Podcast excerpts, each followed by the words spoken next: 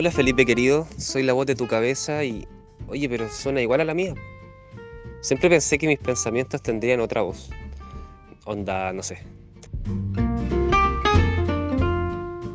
Hola Felipe querido, mi vida, mi amor, 5 y cuarto M en Córdoba Capital, en Carlos Paz. Y sí, esta es la voz de tu cabeza, ¿quién lo diría, weona?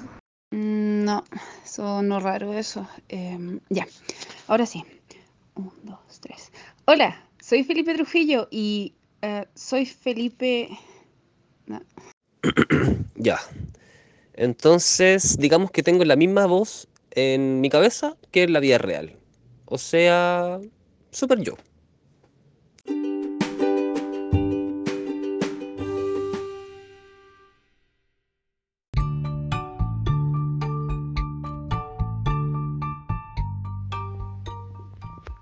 Felipe.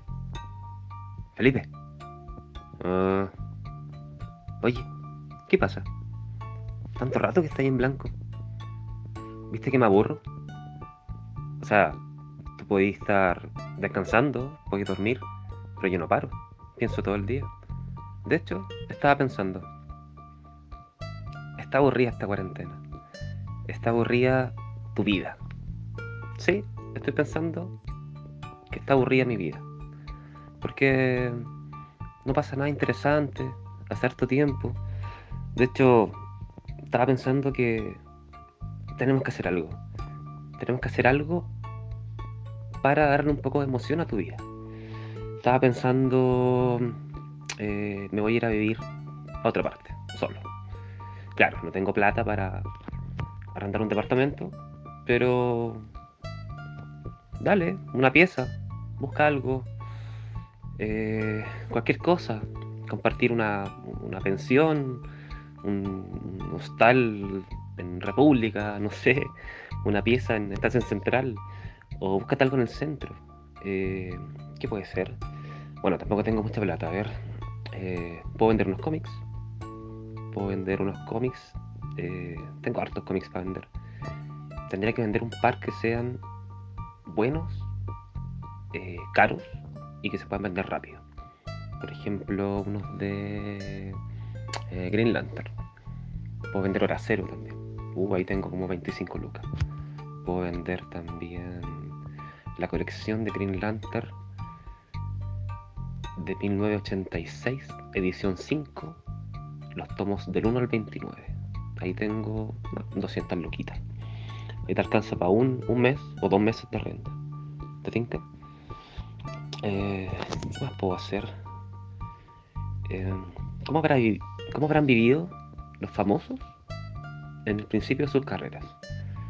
¿Cómo habrá vivido, por ejemplo, Arnold Schwarzenegger en Austria o Macaulay Culkin en Neverland? no sé. No me gustaría ser famoso tampoco. Me gustaría tener amigos famosos. Igual tengo un par de amigos famosos. Pero no son tan famosos. El problema de los famosos es que los encasillan siempre. O sea, para el lado que van, eh, les piden hacer los mismos papeles, los mismos personajes. Me imagino, claro, Macaulay Culkin, por ejemplo, que donde va lo reconocen, le dicen, oye Macaulay, tú, tus películas, mi infancia, crecí contigo, eres mi ídolo desde niño, qué emoción tenerte acá, eh, ¿cuánta cocaína vas a querer? ¿Cachai? Me pasa con Luis Ñeco. Me pasa con Luis Ñeco porque lo tengo encasillado.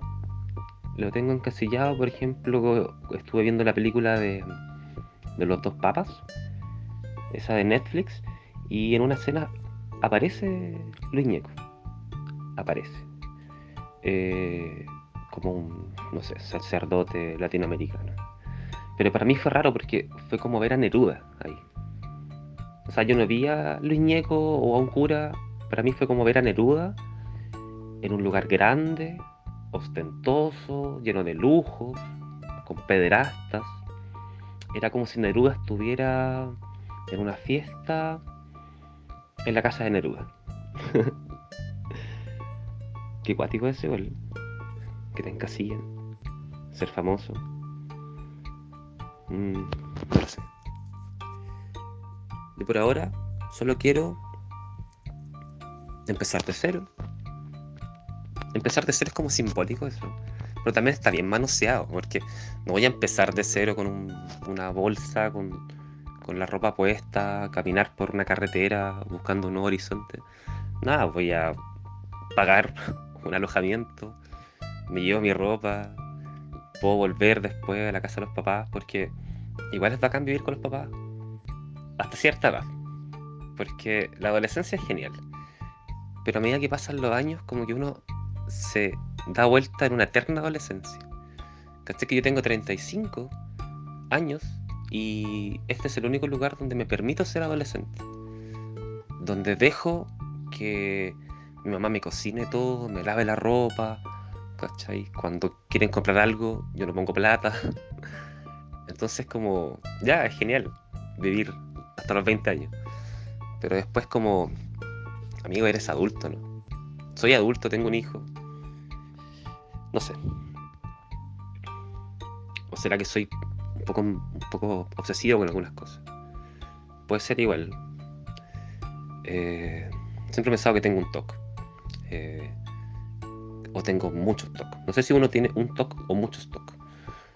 Por ejemplo, alguien que golpea mucho la puerta tiene un TOC TOC. O, Sheldon de, de Big Bang Theory, él tiene un TOC TOC TOC. No sé. Igual hay gente que no le gusta esa serie. A mí me gustaba Big Bang Theory. Me gustaba las primeras temporadas.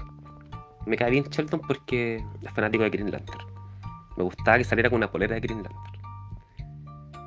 ¿Cachai cuando alguien te cae mal? Porque hay gente que no le gusta Sheldon, hay gente que no le gusta la serie. Eh, pero a mí me pasa que alguien te cae mal de presencia, pero en algún momento te enteras o descubres que tiene un gusto común contigo y te deja de caer mal. Por ejemplo, el tipo puede ser desagradable, pero es de la U. Y como es de la U, es como, ya, cercanía, bacán, aguante la U. Cosas así.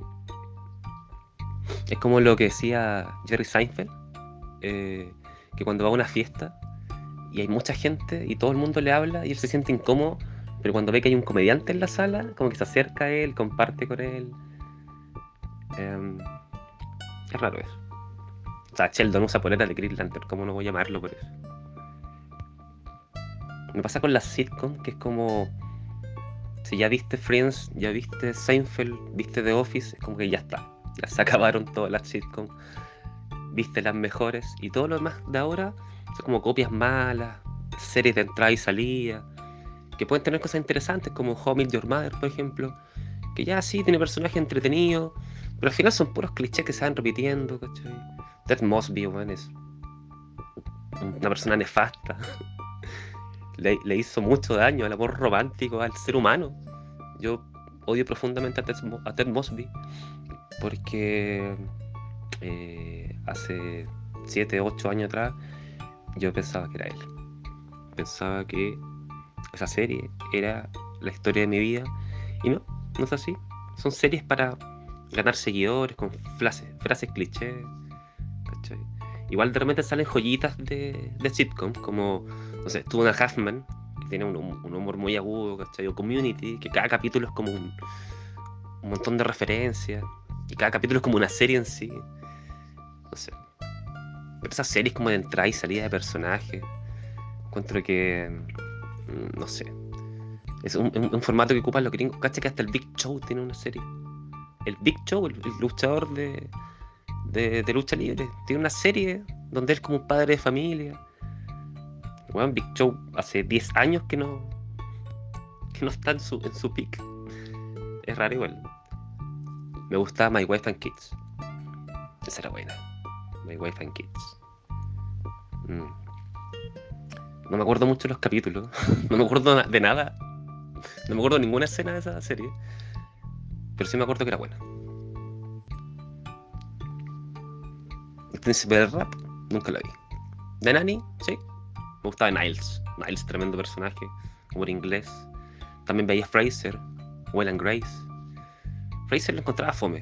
Pero como la daban antes de, Seinfeld en el canal Sony, yo me sentaba a esperar Seinfeld, entonces veía la serie completa Fraser antes y le tomé cariño.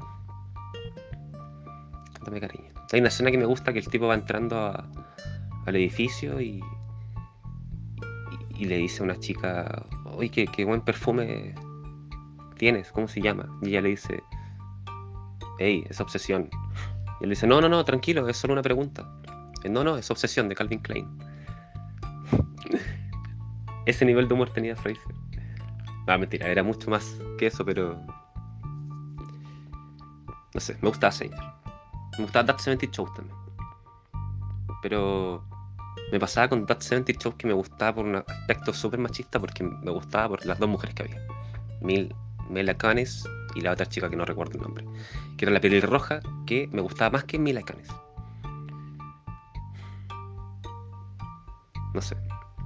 Al final, al final siempre mis pensamientos se orientan al sexo. Necesito ir a un taller freudiano. Claro, me va a decir que tengo problemas con no resueltos con mi mamá. Una relación con mi mamá. Todos tenemos relaciones con nuestras mamás. Ahora, ¿cómo sería pololear con mi mamá? No sería extraño. ¿Cómo termino con mi mamá? ¿Cómo la pateo? Le diría, eh, mamá, no eres tú, soy yo, tu hijo. Anoche me puse a ver el especial de Michael Jordan, The Last Dance. Tremendo. Tremendo, tremendo. No tengo palabra para decir lo entretenido que es Michael Jordan y lo fome que es el básquetbol.